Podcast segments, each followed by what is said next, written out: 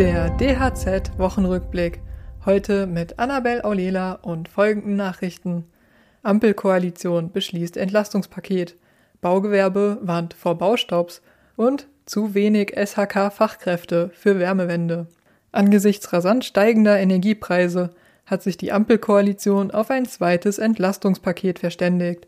Es sieht unter anderem eine Energiepreispauschale von 300 Euro für Erwerbstätige vor auch eine Senkung der Energiesteuer auf Kraftstoffe sowie Vergünstigungen im ÖPNV sind enthalten. Für das Handwerk gehen die Hilfen nicht weit genug, sagte Handwerkspräsident Hans-Peter Wollseifer. Vielmehr sollten nach seinen Worten zusätzlich die Verbrauchssteuern bei Strom und Gas auf die europäisch zulässigen Mindestsätze gesenkt werden. Außerdem müsse man die CO2-Abgabe befristet aussetzen. Die Auswirkungen des Ukraine-Krieges treffen die deutsche Bauwirtschaft immer härter.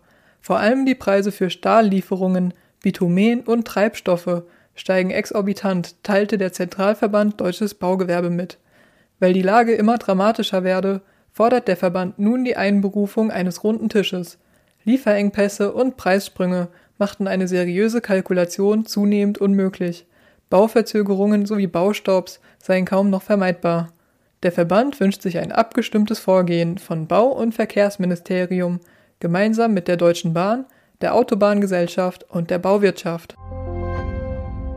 Wenn die Klimaziele erreicht werden sollen, braucht das SHK-Handwerk deutlich mehr Nachwuchskräfte.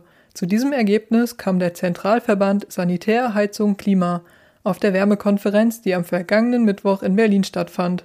Wolle man das Ziel einhalten, bis ins Jahr 2030 insgesamt 6 Millionen Wärmepumpen zu installieren, benötige der Markt rund 60.000 zusätzliche Monteure. Der Verband fordert bei der Ausbildung und Qualifizierung konkrete Unterstützung von der Politik. Ein Kompetenzzentrum für Klimahandwerke sei eine Möglichkeit. In den kommenden zehn Jahren werde sich der Fachkräftemangel noch verschärfen. In diesem Zeitraum gehen nach Informationen des Verbands rund 30 Prozent der heute Beschäftigten in Rente.